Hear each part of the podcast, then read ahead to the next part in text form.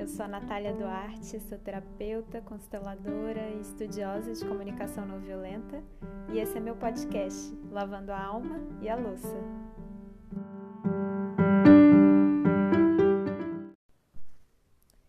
Ei, pessoas queridas, é... eu tô super feliz com esse podcast, com a repercussão que tá tendo, assim, tem me surpreendido. É muito legal ver como que essa produção de conteúdo com mais profundidade, mais qualidade, menos foco em, em quantidade ou impressa, tem, tem sido frutífero, assim. Enfim, não vou me delongar muito nisso, é, vou entrar já no, no tema desse episódio, que é o autoconhecimento, a real sobre o autoconhecimento que eu acho que isso é uma coisa que eu gostaria muito de ter ouvido quando eu comecei meu processo de autoconhecimento. Assim, eu lembro, eu lembro de, de ficar um pouco nessa. sentir um pouco essa falta assim, de uma pessoa que, que realmente abrisse como é que é o processo de autoconhecimento. Não que seja igual para todas as pessoas, né? Mas assim, tem muita idealização é, em cima do que, que é esse processo e tem muito tem, tem muita projeção negativa também assim às vezes existe um medo desproporcional também de, de mergulhar nesse processo né? É, e aí eu quero trazer um pouco do meu ponto de vista de enfim como é que foi o meu processo e coisas que agora depois de muitos anos é, eu tenho muita clareza que eu demorei a ter e quem sabe esses insights aí ajudam vocês também é, tem uma imagem que um amigo uma vez me trouxe sobre o processo de autoconhecimento, não sei exatamente de onde é essa metáfora, assim, mas eu achei muito legal que é, é, é como o autoconhecimento é como é, atravessar um, um poço de lama para chegar num castelo. E aí existe muita é, projeção, ilusão, distorção a respeito das duas coisas, tanto do processo de, de nadar na lama, quanto do processo de chegar no castelo e, e desfrutar desse castelo, né?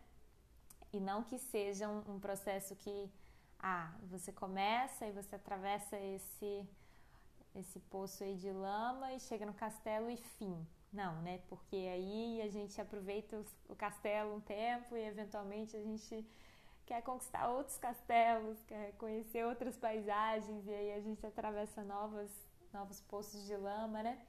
Mas eu vou usar um pouco dessa imagem para para falar de coisas que eu acho que, que, que são importantes, né? De ter clareza. É, primeiro, sobre essa esse atravessar da lama,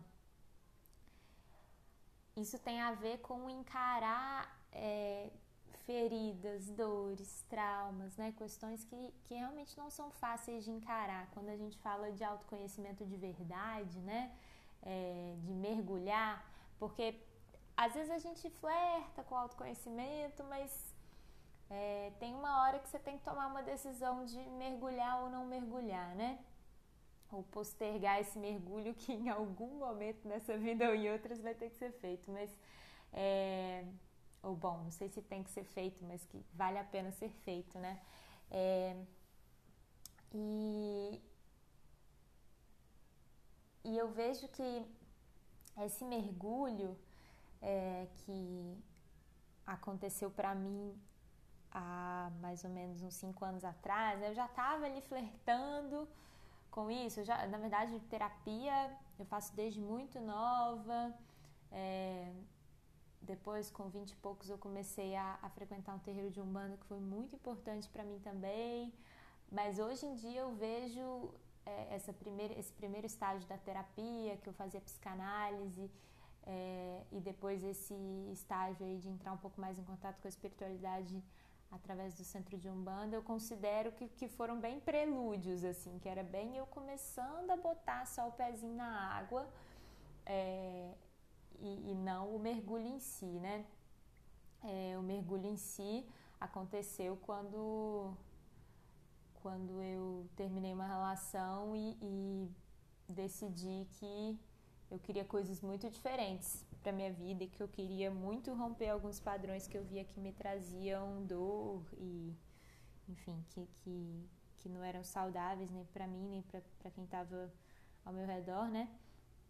Então aí eu aí eu peguei firme. Eu falei bom ok o que, que é que eu preciso fazer para não mais repetir isso para não mais viver isso? Eu vou fazer o que for preciso e aí eu comecei né, a buscar de várias formas, e aí foi quando eu comecei a, a meditar né, mais a sério e a estudar sobre meditação. Foi quando eu comecei a fazer formas de terapia que eu considero um pouco mais profundas, é, de, de, mais, de contato mais direto ali com, com o inconsciente.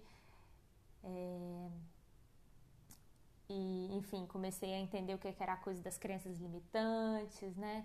É, acabei sendo levada é, por esse caminho do Theta Healing e depois vi que era muito isso, como me ajudou muito, foi muito profundo para mim, era isso que eu queria proporcionar para as pessoas também, enfim.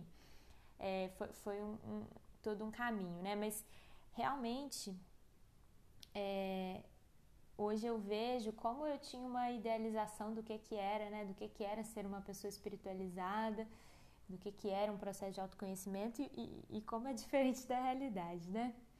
É... Eu lembro que no, no terreiro de Umbanda, por exemplo, eu idealizava muitas pessoas que estavam ali dentro. Eu achava que eram pessoas muito evoluídas, muito perfeitas, né? É... Muito diferentes de mim. E hoje em dia eu vejo como elas são absolutamente iguais a todos os seres humanos. Né? É, uma coisa é você aprender a abrir o seu canal para que a espiritualidade possa agir, que é o que quem é médium faz e que no Teta Healing, na constelação familiar, é o que eu faço também. É, quando eu estou ali atendendo, eu estou é, me colocando a serviço, né, abrindo meu canal para que a espiritualidade possa é, agir, né, para que eu, eu, receba as intuições do que precisa ser feito ali. Não sou eu, não é eu, não sou, não é o meu ego que está é, fazendo nada ali, né? E aí hoje em dia eu entendo que é isso que, que as pessoas ali dentro faziam também que elas eram pessoas absolutamente comuns, com problemas, dores, dificuldades, crenças, traumas, igual todo mundo, mas que elas desenvolveram essa habilidade de abrir esse canal para a espiritualidade, né? É, e que ao longo do tempo eu fui aprendendo a fazer também. Acabou que não foi ali dentro do terreiro, né? Eu, eu senti que o meu caminho era outro, era um pouco mais individual, e aí tem isso também, cada um tem um caminho, não tem certo e errado, não tem melhor, não tem pior, tem o que ressoa com a gente, o que ressoa com o nosso coração. É, eu, inclusive, nessa época que eu estava eu, eu na dúvida se eu entrava para o terreiro ou não, depois de, de talvez uns dois anos ali frequentando, porque eu, eu, eu era tão, eu estava tão grata com tudo que que eu recebi ali, com toda a cura que eu vivenciei ali, que eu queria devolver, né? Eu queria contribuir. E aí quando eu comecei a fazer esse movimento de tentar entrar no terreiro, travou, assim, eu vi que o meu caminho não era esse mesmo. É, não a coisa não era por ali. Inclusive uma média, uma média não, uma, uma entidade lá, quando eu conversei sobre isso, ela falou, ela falou, olha, é, você não precisa devolver para a espiritualidade aqui. Você pode fazer isso em qualquer lugar. Você não, você não tem um compromisso com esse lugar aqui. Né? É, você vai servir aonde você sentir de servir e, e, é isso que importa, né? A espiritualidade não não está ali cobrando nada.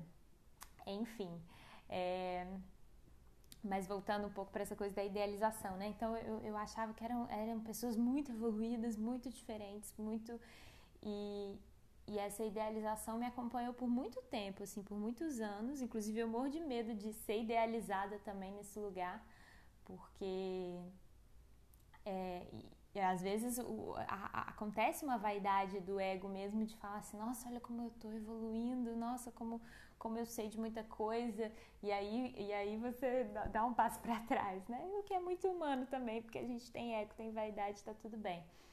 Mas. É, isso leva a uma a uma exclusão, né? A uma exclusão dos defeitos, a uma exclusão de sentimentos difíceis, a uma exclusão do, do que nos torna humanos. E eu vejo que muita gente passa por esse processo, né, de entrar no autoconhecimento, começar a aprender muita coisa e começar a se sentir superior aos outros, é, começar às vezes até se sentir separado, começa a se sentir não pertencente porque é, as outras pessoas não compartilham daquilo ali. Enfim, tem várias é, armadilhas, né, que podem vir nesse processo que eu passei por elas, né, de vez em quando ainda pode acontecer e vejo muita gente passando também. E, e aí, uma das coisas que eu entendi que é essencial no processo de, autoconhe de autoconhecimento é o processo da autoaceitação, da autocompaixão, da autoempatia. Eu demorei um tempo para entender isso. Né? Eu fiquei um tempo me cobrando, me cobrando ser melhor, me cobrando ser perfeita, me cobrando colocar em prática toda aquela teoria que eu já sabia, né? E, e é sempre importante ressaltar que é, aprender algo na teoria, ler sobre, é, fazer curso, é, enfim, conversar sobre, isso é, é muito legal, é, é importante, né? A gente tira coisas valiosas disso, mas autoconhecimento é estar consigo mesmo, é estar com, os, com as próprias sensações, com os próprios sentimentos, é, é, ouvir o próprio corpo, é ouvir, respeitar os próprios limites, é aprender a comunicar o que a gente de fato está tá sentindo. É, então, assim, é natural, né? Que igual como a gente aprende, uma língua, você aprende primeiro a teoria, e aí você vai treinando e aí, eventualmente, isso fica natural, né? Você absorve a tal ponto que a coisa fica fluente e você, é, você não precisa mais ficar racionalizando, pensando ou se esforçando, né? E, e realmente isso também é verdade para todas as coisas do autoconhecimento. E aí o que não significa que ser fluente, né, a coisa ser fluida e estar tá incorporada não significa perfeição, né? Não tem nada a ver com isso. Inclusive a própria comunicação não violenta, que, que, quem não conhece comunicação não violenta, né, eu falo muito, eu recomendo muito o trabalho da Carolina Nalon, que foi a pessoa que, que me apresentou todo esse mundo. Ela tem dois TEDs muito legais, muito profundos, que estão no YouTube. Enfim, é, vale a pena seguir ela no, Instagram. É, mas eu lembro que ela falava muito isso, essa coisa da língua, né? E quando eu comecei a aprender comunicação não violenta, que todo mundo se abriu. Eu falei, gente, isso é incrível. Mas é, você de fato praticar empatia, vulnerabilidade, colocar limite, se posicionar, ser autêntico, ter curiosidade sobre a verdade do outro, respeitar a verdade do outro, fazer isso de verdade demora demora. E não significa que você vai o tempo inteiro, depois que você aprende, digamos assim, né, que você ganha essa fluência, que você vai o tempo inteiro estar num modo CNV, não, porque inclusive a CNV ela reconhece que a gente vai ter momentos de de descarga emocional, né, de raiva, é, a gente tem uma tendência a, a primeiro culpar o outro antes de ir para um lugar de, de autorresponsabilidade, isso tudo é normal, né? E a, a comunicação não violenta, ela tem um antídoto muito bom para isso, que é a autoempatia, né? É, eu entender que realmente eu não vou ser perfeita, não vai, não vai ser fluido o tempo todo, mas é, isso não significa que a gente não colha resultados muito maravilhosos nesse processo de atravessar o poço de lama, né? É, e esse atravessar o poço de lama, quando a gente pensa nisso, né, que tem a ver com lidar com essa sujeirona ali que está tá debaixo do tapete, né, que a gente foi por, por uma, uma forma de defesa, né, a gente foi botando a, as nossas dores ali escondidas no, no porão e fingindo que elas não existem e se distraindo com outras coisas e se entupindo ou de trabalho ou de é, vício em relacionamento, ou seja o que for, para não olhar para isso que, que é o essencial e que precisa ser visto, que precisa ser, ser limpo. É, a gente esse, essa, essa sujeira, ela é, ela é o ouro também, né?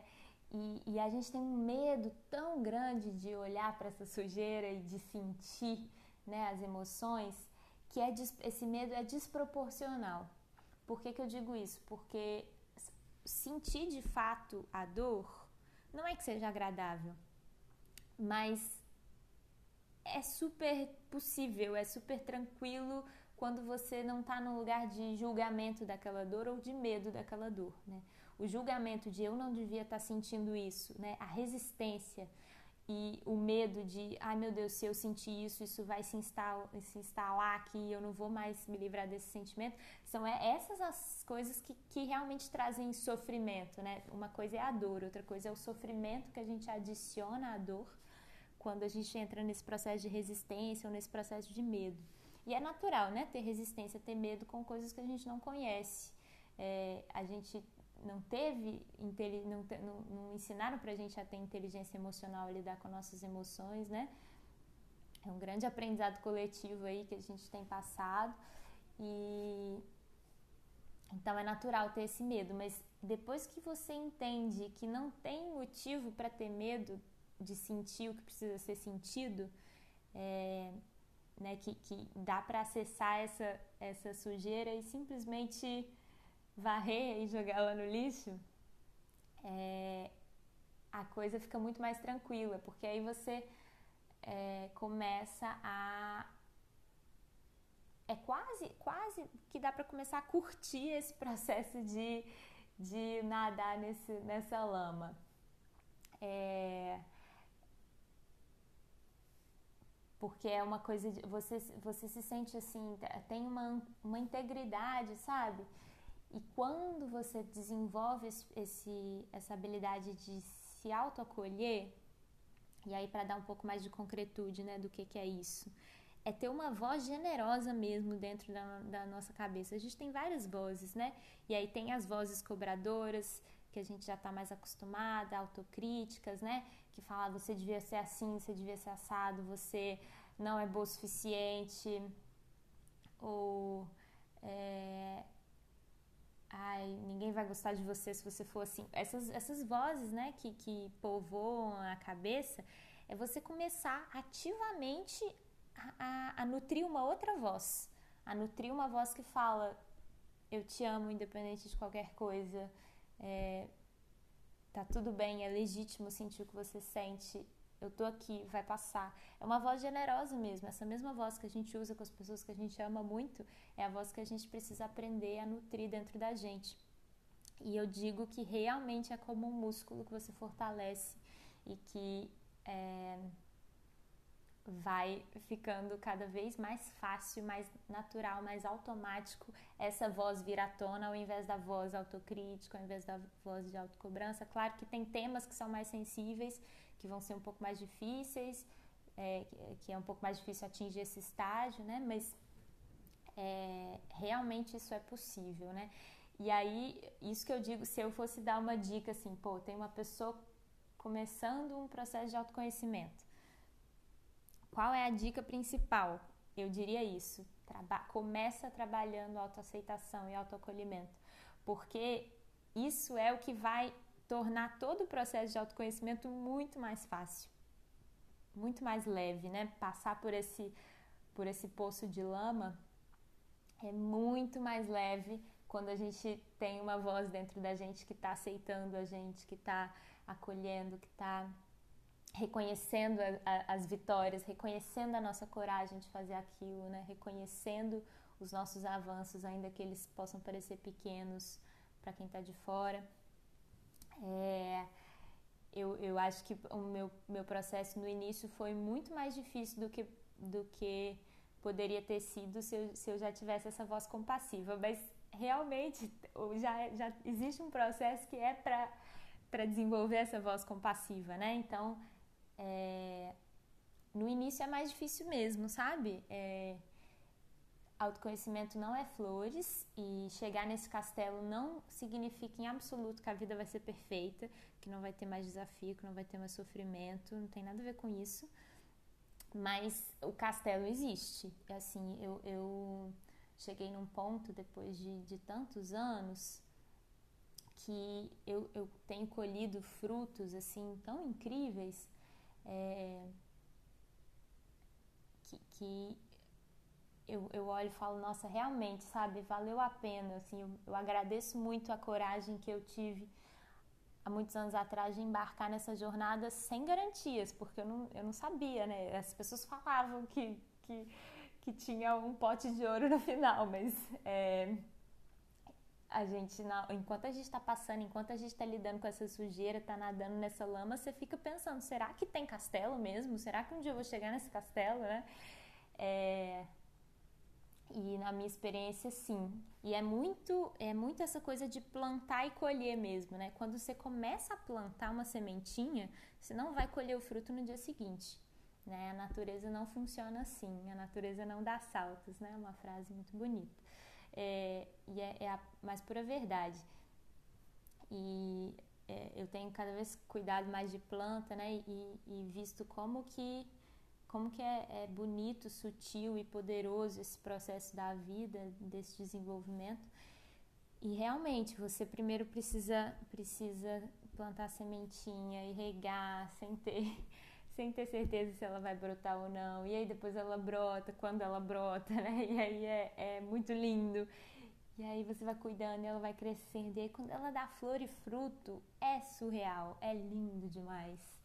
É muito lindo. E, e na nossa vida isso acontece também. E aí os, e as flores e frutos caem eventualmente, né? Então não dá para se apegar nas flores e frutos. É importante a gente sempre estar tá plantando e sempre estar tá colhendo, né? Então eu estou plantando uma coisa aqui numa área da vida, estou colhendo em outra, é, ou alcancei um certo estágio aqui, mas tem uma outra coisa que eu quero alcançar. Então eu vou, vou continuar plantando, vou continuar cuidando e sem, e sem tirar é, a atenção do processo, né? Que é o mais gostoso. Mais gostoso não, é, não sei se é o mais gostoso, mas é gostoso também. Né? É, o processo, aprender a curtir o processo e não só focar no resultado e esperar o resultado é o que faz a jornada ficar mais leve mesmo, né? E eu, eu fiquei com vontade, já, já vou, vou concluir, tá dando tempo aqui, mas eu fiquei com vontade de falar sobre isso hoje, porque hoje eu colhi um fruto muito lindo, assim, de todo esse processo de autoconhecimento e de comunicação não violenta, que eu vi uma situação, eu me vi numa situação é, onde é, que seria um gatilho para mim no passado, eu, eu vi esse gatilho, eu percebi, eu vi que a outra pessoa não tinha a ver com a, com a dor que eu estava sentindo, que aquela dor era minha, era uma ferida minha, e, e eu, eu consegui me vulnerabilizar, né, é, faz, me fazer transparente, de contar para essa pessoa o, o que que tinha sido um gatilho para mim, sem culpar ela, sem responsabilizar ela, mas me, me permitindo ser vista, me permitindo ser acolhida, sendo acolhida, né, e conseguindo ter uma conversa que há anos atrás seria impossível para mim ou muito difícil e tendo um resultado muito lindo e conseguindo ver a outra pessoa como uma pessoa diferente que funciona de uma outra forma e conseguindo é, colocar minhas necessidades e ao mesmo tempo entender que o outro não é responsável por satisfazer todas as minhas necessidades. Enfim, eu, eu, hoje eu, eu vivi uma coisa que eu acho que eu queria há muito tempo viver e de ver como que hoje eu percebi como que a CNV está muito é, integrada em mim, na minha vida. Ah, claro que eu dou deslizes, né, normal, mas é, eram, eram coisas que quando eu comecei a aprender a CNV eu achava tão difíceis. É, enfim, dizer não, colocar limites, tem várias coisas né, que antes eram muito difíceis e que têm sido cada vez mais naturais, mais leves. Então, é, eu queria dar essa luz no fim do túnel também, que não, a vida não fica perfeita, é, não vai chegar o momento que vai parar de ter desafio, mas o que acontece é que sim, a gente colhe frutos e a gente aprende a plantar cada vez mais, melhor e, e cuidar mais e, e dançar com o movimento da vida também, né? Porque é, uma vez a, a, Carolina Nalon ela falou isso no curso dela e, isso ficou muito marcado para mim, que é no momento que a gente tá ali surfando na onda mais alta, né, onde quando tá dando tudo certo, tá tudo ótimo, é o momento mais perigoso, assim, mais sensível, digamos assim, porque aquilo tudo pode acabar, aquilo tudo pode mudar, porque a vida é impermanência. Então, é muito sobre a gente fortalecer a nossa habilidade interna de né, de, de se amar, de ter resiliência e tal, entendendo que essas flores e frutos vão vir, mas também vão cair, e aí a gente vai ter que, que achar outras flores e frutos e plantar e etc.